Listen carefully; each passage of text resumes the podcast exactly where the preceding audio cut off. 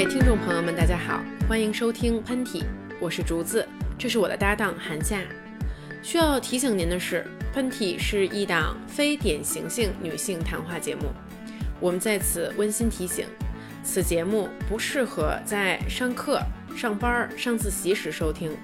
如果您对说话尺度较宽、话题比较没有禁忌、嗓门较大、笑声过于嘹亮的三十岁女性有意见，请您立刻退出收听这档节目。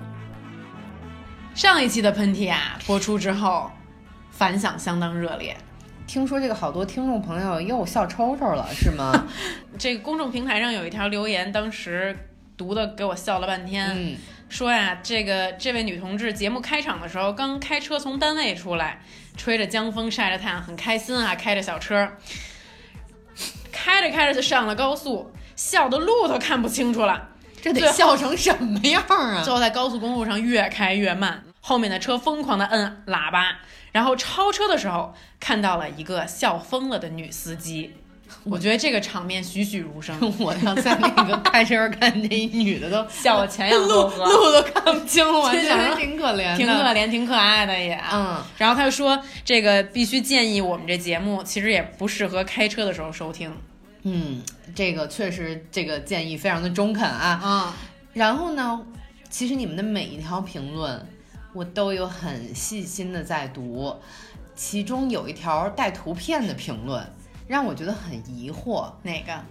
有一位朋友，如果说你现在听到了我的这句话，请你给我留一个言，为什么马女士、陈道明和姜文儿要 playing on the slide？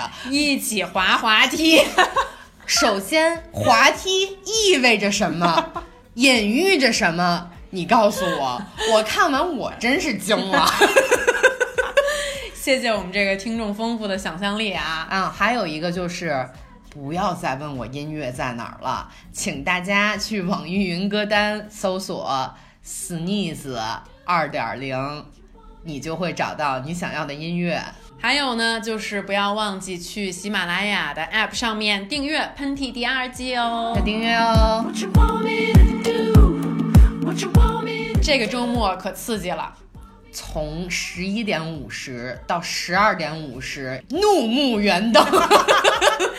度过了双十一的周末。嗯嗯，老邵啊，嗯本来是一个挺平和的人，在这购物上面、嗯也没怎么体验过这中国的双十一。嗯，我就是那天下午没事儿，给老韩发了条短信，说嘴欠。真是嘴欠。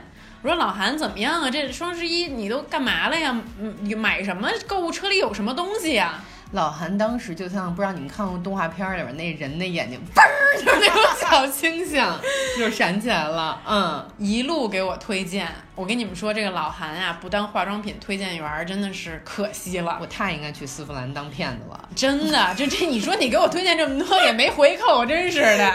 这个本来我这好好的一个下午，突然就消费了一万块钱。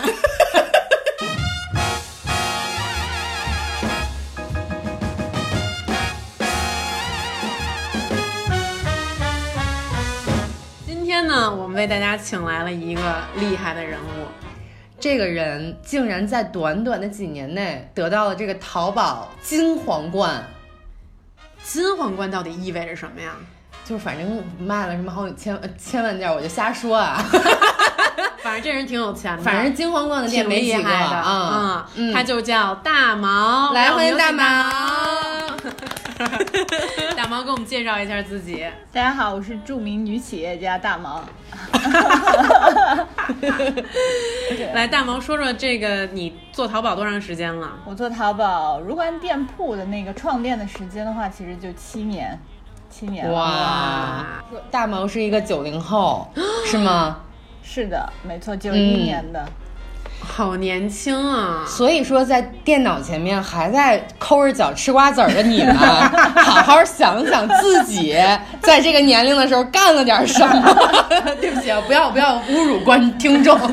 所以大大大毛给我们介绍一下你的店铺是卖什么的？呃，我店铺是卖女装的，那这个咱刚过完双十一，我们不免要问到这个双十一的问题哈。嗯我真的很好奇，作为你们这种淘宝大店，嗯，在这个十一月十号的凌晨，你们是不是基本上是熬通宵的呀？基本上是这样。反正客服仓库的人员的话，晚上可能接单完之后就开始打单发货了。完了就是可能平面那些大家就数着点，看看看看，就是销量呀、后台的数据这些。是这什么意思？什么是要看后台数据？也就是说，每到一个数据的点，你们就会敲钟喝香槟，还是就比方说，一就那个数字儿就完了，九九九千九百九十九九九九九九，到最后一百万，一百万，耶，一百万，就变成一个股票交易市场的感觉了。啊、对，差不多，反正就每隔几分钟你就会刷那个后台的数据嘛，你就看那数字的变化。哎，那双十一这一天的销售额一般能占到全年的多少啊？今年的话，我们还没具体统计，但是去年的话，大概占到了七分之一、六分之一这样。哇，那其实说这一天。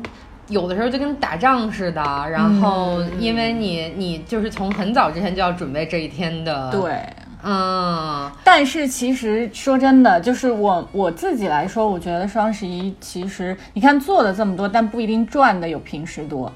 啊，嗯因为这个是因为给出的折扣的原因，是不是？对，就各种活动啊、折扣、优惠券，完了你还得就是包邮啊，即使他有退换货的，你也得承担他的这些各种费用，所以其实费费的人力跟物力都挺挺大的。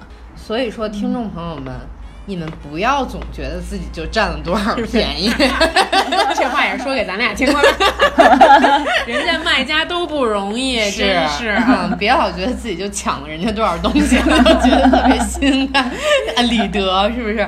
然后，嗯，其实现在你做的这么成功，我们还嗯挺想知道，就是这个平时你们怎么会知道？就什么样的东西就可以卖的特别好？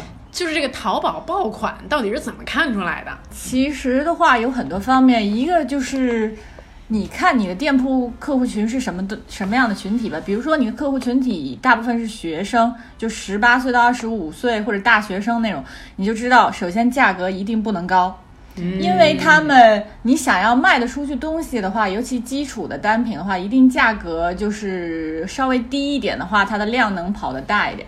然后还有就是，基础款会比那些比较花里胡哨的款或者比较有设计感的款更好卖。还有一个就是，其实店铺做大了之后，我们通常会看那个后台的淘宝现在有那些软件数据，比如说到春装春天的时候，一定搜索词排在前面的一定是连衣裙。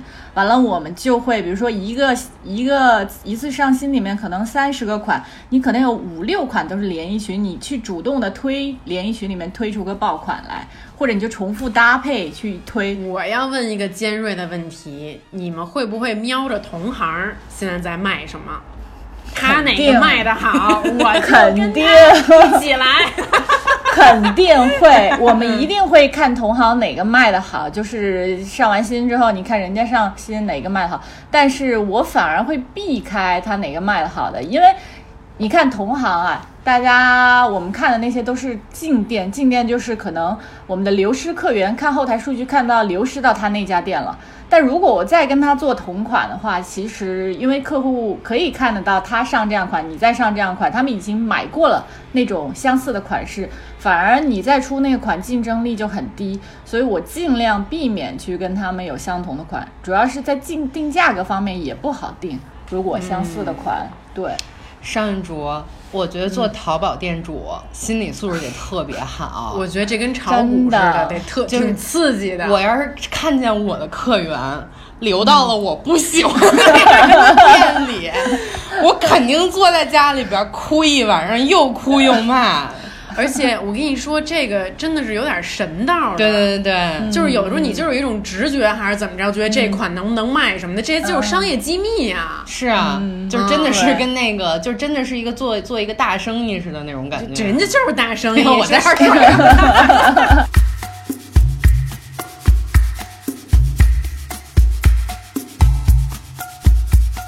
我我们好奇啊，你这个有没有什么小道内部消息？现在这个淘宝女装类的，嗯，最火的，比如说 Top Three，这都是谁啊？Top three 应该排第一的，我觉得应该是 ASM，就是那个 Anna is Amazing。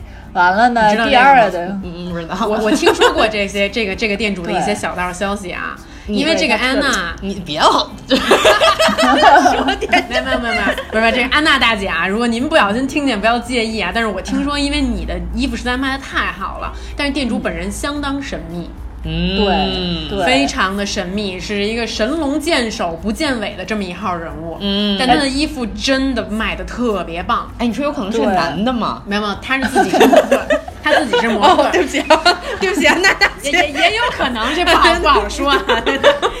赶紧给安娜大姐跪下。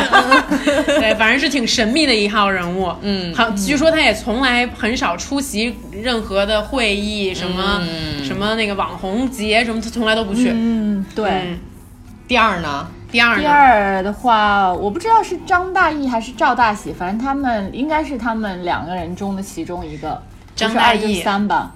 我拍过，嗯确实是非常可爱的一个女孩子，嗯性格也非常的爽朗。这各位呃店主朋友，我并没有在说你的坏话啊，我觉得你们都很好，很成功。然后，但是我特别喜欢大毛的一点是，我觉得他，我其实说一个私。说一个我自己的小秘密，就是我从大学的时候我就开始在大毛店里边买东西了，但是我们是最近才认识的。嗯但我知道你已经很久很久了。然后我觉得大毛特别好的一点是他，他在这七年以来，我觉得他真的是还挺坚持自己的品味的，就不是说。呃，这个市面上有多流行什么，或者说是现在那个网红穿什么，我就穿什么。就是你你在坚持这个的时候，你会不会觉得挺难的呀？就比方说，有的时候我做一特爆的东西，反而挣钱更多。难。其实我自己就是属于那种一直会纠结跟斗争，就不举别的例子，其实有一个例子是特别明显的，大家可以看，就是看到的话，网红店的话，通常卖的好都是用那个美颜手机或者是就是手机去拍图嘛。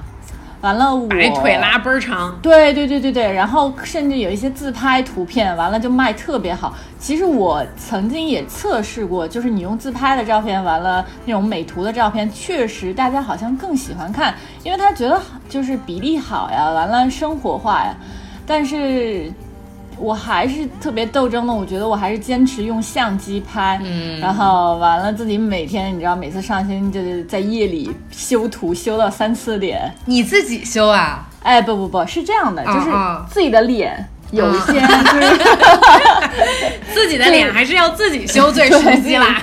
对对对，这点我也同意。来，那个今天我这个胳膊腿儿给小王修，然后我这腰给李大哥修，然后这脸还是还是交给毛姐修吧。对对对对，嗯嗯，我再问一个稍微敏感一点的问题，你就是今天问都是你看。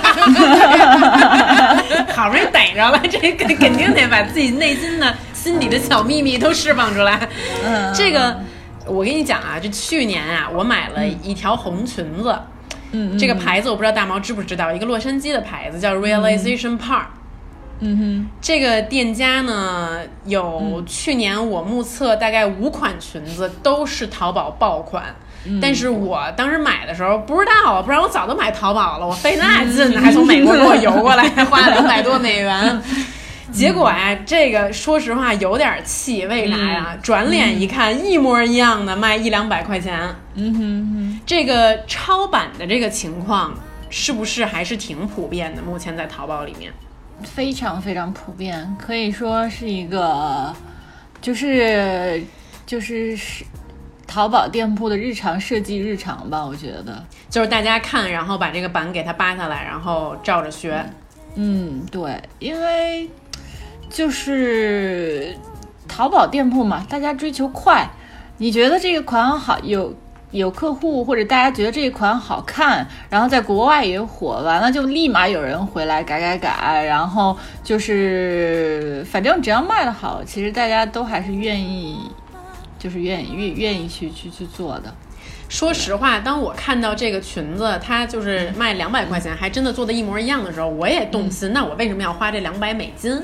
但是我好奇的是呢，比如说这些公司，他看到这中国的淘宝店主有这么大的销量的时候，他不会觉得这是一种侵权，或者说是心里面不舒服，说凭什么呀？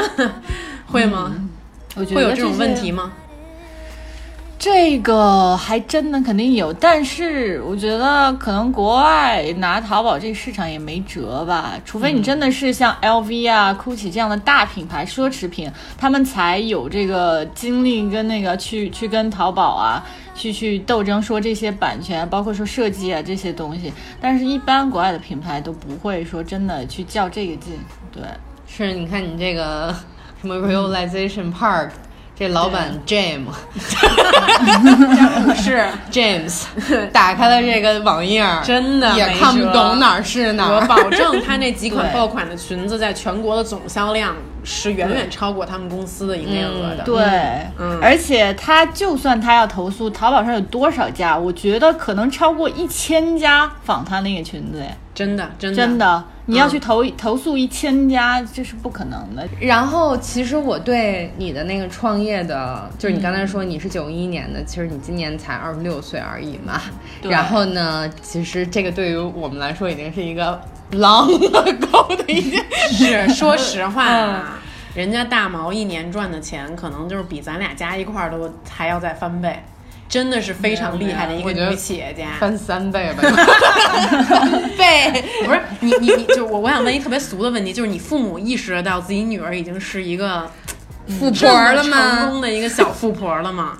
我感觉我父母是就是去年才意识到的，嗯就是我们全家，我觉得我们都是全家去年才意识到，哇，我我好像还现在还挺有钱的。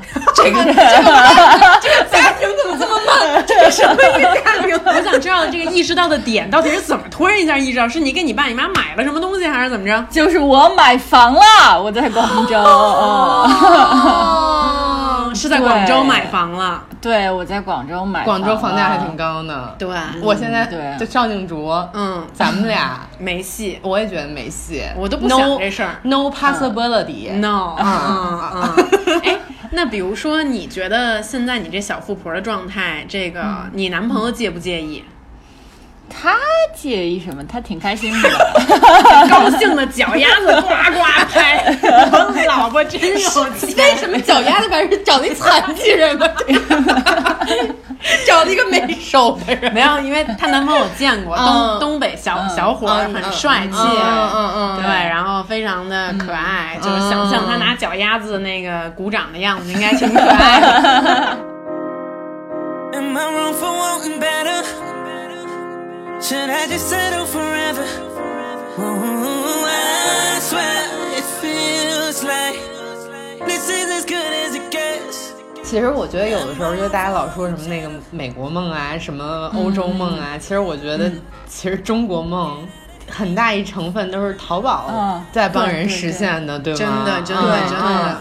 韩夏，要是你开一淘宝店铺，你卖啥？我当然卖化妆品了。对，淘我我都我都不想，我就天天，我跟你说，我都已经想象过自己这个这个失业以后，然后在床上躺了三个月，然后重新振作，然后各种美国网站下单，彩妆的利润有女装大吗？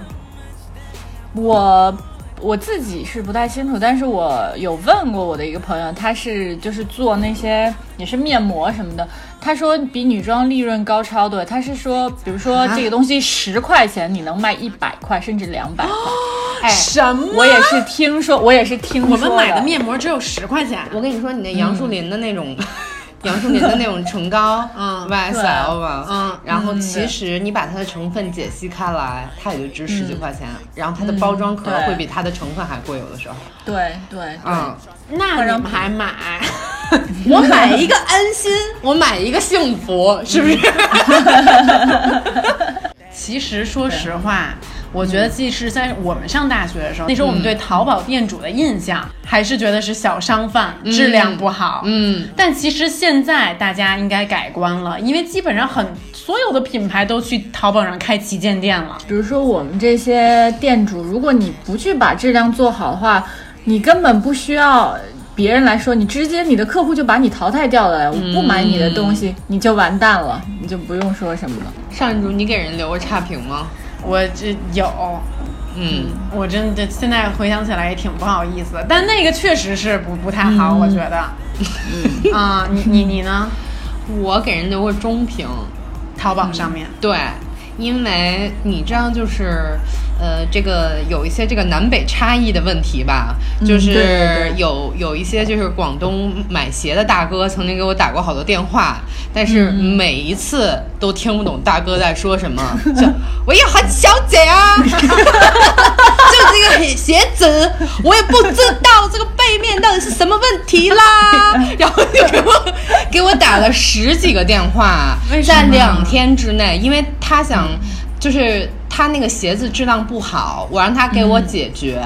但是他一直都在烦我，因为这个南北口音问题，我实在是听不懂他在说什么，对我的精神和生活造成了巨大的困扰。你打十个电话是有一点困扰。对对对对，然后我而且现在、嗯现在你打电话，从去年开始，就是如果淘宝的卖家打电话的话，你可以投诉他，他已经就造成骚扰了。嗯就是我们现在都不能说，除非你打一次协商的语气，如果你再打两三次以上，这就属于骚扰了，这个店铺会扣分或者降级的。我必须得说，我最近给过人一差评。嗯我吧，这个这个，在我男朋友走了之后吧，我买了一个保健用品，女性保健用品，我就不说是什么了啊。你不说大家就不知道了是吧？结果这东西给我送来之后吧，它是硅胶的材质的哈，嗯嗯嗯我找不着充电的口儿，他跟我说你要自己拿大头针儿扎一个，我说这成何体统？你是欺负我没有买过女性保健用品吗？我就跟他说，我买过至少十个女性保健用品，没有一个是需要我自己用大头针扎来充电的。嗯，最后两边呢，这个呃争执不休，我们就交给了店小二处理。我说你这质量有问题，嗯。嗯，昨天刚刚这个本人胜诉了啊，嗯，嗯。对对对，然后他就给我退回去了，对，嗯，有的时候我特别喜欢邵静竹一点，就是他总是在一些特别莫名其妙的事儿上 特别坚持。最关键的就是我针对这个保健用品跟他有了激烈的争执和深度的对话之后呢，我一直觉得说，反正我用的是我的淘宝用户名，你也不知道我是谁，对吧？我扭脸儿。就看到我这个快递包装上面写着“邵静竹”三个大字，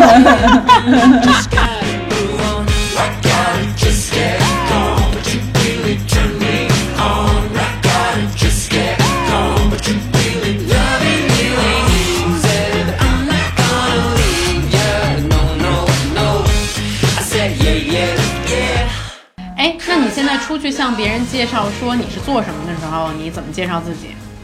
他就说做电商或者做淘宝都会说做电商。你觉得淘宝店主这个称号，呃，嗯几年来从你刚开始做到现在，有发生别人在听感上的一个变化吗？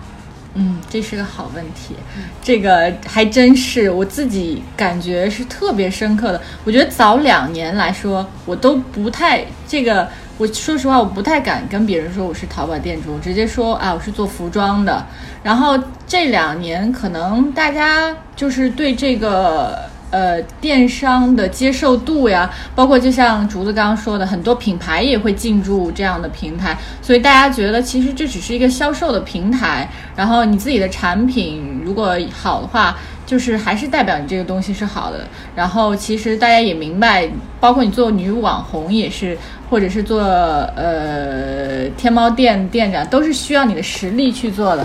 你觉得这个淘宝女装在未来五年，你觉得它会发生什么样的变化？现在进入还是一个好的时机吗？该怎么做呢？嗯我觉得现在进入的话，不能说是一个好的时机，也不是一个坏的时机，因为像我们早期进的时候，其实更难，因为大家对这个接触。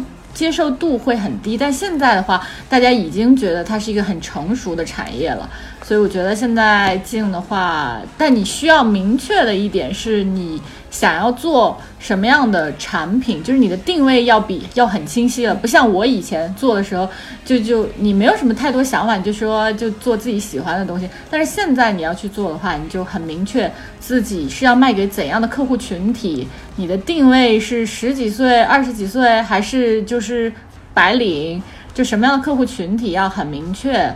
完了，你需要考虑的东西，反正肯定是比以前多了。嗯，这个希望今天可以通过跟大毛的这个对话，给大家一点启示。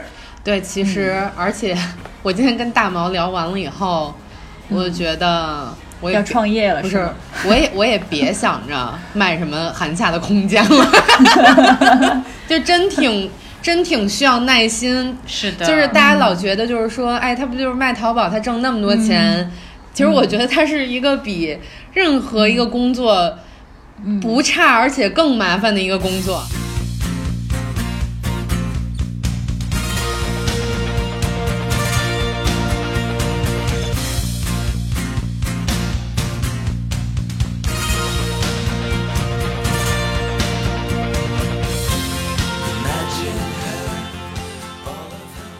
对，呃，我得问大毛，就是听我们喷嚏的时候，觉得这两个女的，我们每一个嘉宾都得问，问逼着嘉宾说，觉得放的挺开的，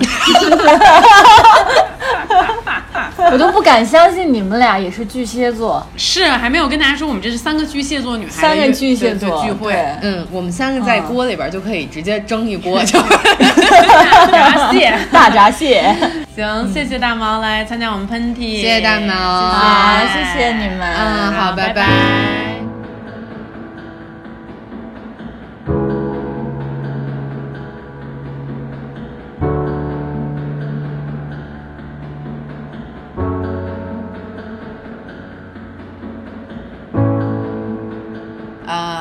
跟大毛聊得非常愉快，我们现在呢进入呃我跟韩霞都非常喜欢的一个单元，叫做你的秘密。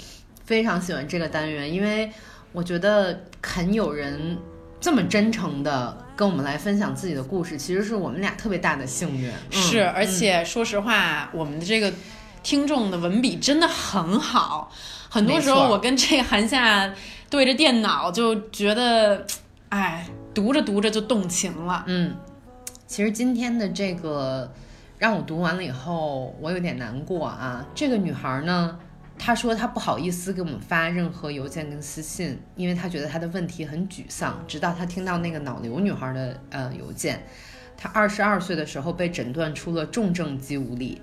而且她的抑郁可能跟她之前的两次人流都有关系。现在面临很大的问题，比如说呃眼睑下垂呀、吞咽困难呀、呼吸机麻痹，这些都是危及生命的。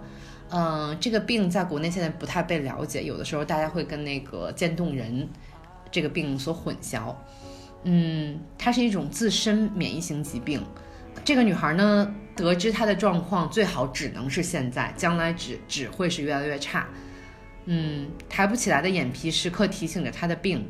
这件事在她的身边成为了一个大白橡皮的形状，在我的余光里，随我吃饭、拉屎、化妆、工作、哭泣，不知道哪一秒我就忽然会倒下。这种未知的恐惧有时候会令我笑出来，太有趣了。有位医生建议我准备一个小卡片，写上我的紧急联系人和患病信息，一旦出现危象，救我的人就可以立即知道我的情况。最打动我的是这段儿，他说他感到十分的不解，如果有人在安排着什么，那他的目的是什么呢？因为这个女孩儿她已经早已经无力抵抗了。如果这个人他想锻炼她，那谢谢你，你选错人了，因为她已经变得只会哭泣和更加胆怯。嗯，剩下的部分我不太想读了。就说实话，嗯，读到这里，我跟韩夏都已经非常非常难过了。嗯嗯，我觉得我们俩都没有什么资格跟你说让你勇敢一些。嗯你现在所经历的情况也是我们根本无法想象和去理解的。嗯，首先我想说非常感谢你可以跟我们分享这个秘密。再其次，嗯，我看你的文笔很好，嗯我希望你能，嗯，在你力所能及的时候，把自己的微小的感受都记录下来。嗯嗯，哪怕是你体会到的一分很微小的呃勇气，嗯，也把它记录下来。也许，嗯，这份记录真的可以在以后鼓励更多的人。嗯，我们也希望能从你身上得到更多的力量。如果你现在还有，呃，这个能力的话，嗯，你可以在纸上列三个你最想去的地方，然后我想让你能更勇敢的去一个你你现在能力所能及的一个地方，只要你能看得见，只要你能闻得到，我觉得这个世界都会以它的一个方式来回馈你。嗯，就像竹子一样，我现在并没有，我现在不能组织任何的语言来劝你，但是，嗯，你来分享这件事情本身就是一件很伟大的事情。对于我来说，它只是一段文字，但是我觉得它是一个非常伟大的事情。嗯，我相信现在正在听我们说话的朋友，听到你这段故事的时候，也会想想自己现在到哪儿了。想做一个什么样的人？有没有在克服自己生活里面的一些困难？嗯，而且我很欣赏这个女孩在邮件的最后一段提到说，希望大家千万不要熬夜，这是一定会影响到免疫力的。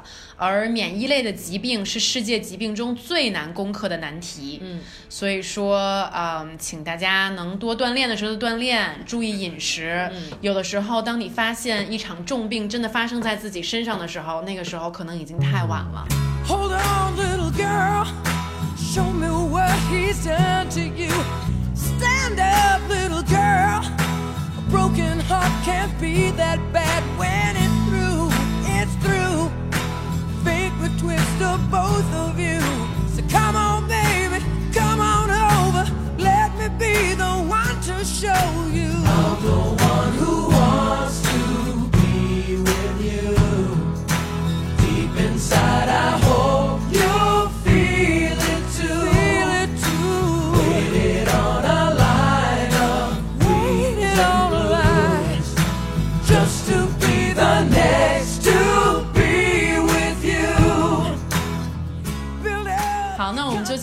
后一个环节吧，调节一下气氛，等我把 这个把眼泪吞下去。咱们进入咱们最后一个环节，叫做这挺不错的，嗯。嗯，嗯，不知道上一期邵静竹给你们推荐的这个经济学者的这个尖酸的难懂的这个 A P P 以后，有多少人打开五分钟以后还听下去了？，我其实很感动的是，我收到好多评论跟我们说，这是我们考研的人每天都要看的材料，所以还是说咱们俩没文化呗。所以我就想说这个也挺棒的。我觉得你要是为了备考，一年读了这么多这个有营养的东西，还真的是对这个自身有挺大提高的。为你点一个大大的赞，大大的赞嗯嗯嗯。然后今天我给大家来推荐一个呃这个 YouTube 的视频频道，呃。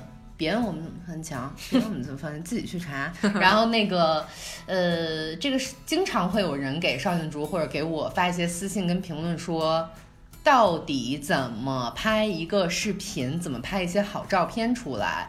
我觉得邵静竹在这个方面有更多的这个发言权。没有没有没有没有，嗯韩导怎么能这么说呢？刚斩获一枚大奖，能不能不要这种虚、这种特别虚假的互相吹捧，真的太假了，too fake。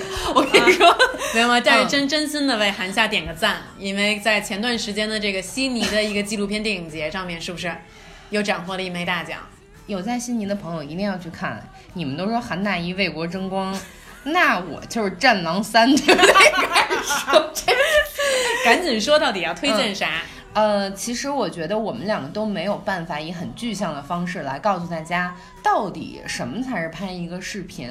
我今天给大家推荐的这个视频频道呢，叫 The Creator Class。The Creator Class，The Cre 叫 The Creator Class，然后呢，这个就是呃创造者课堂，呃，这个特别有意思，它其实是加拿大的呃由加拿大的佳能所赞助的，而且它聚集了一些加拿大本土的一些呃这个创意产业呀，包括视频制造者，他们以一些很生动、很鲜活的例子，比比如说，今天我在田野上拍一个女孩儿，明天我在一个棚里面拍摄一对情侣，我到底该怎么把这个东西做成我想象中想要的样子？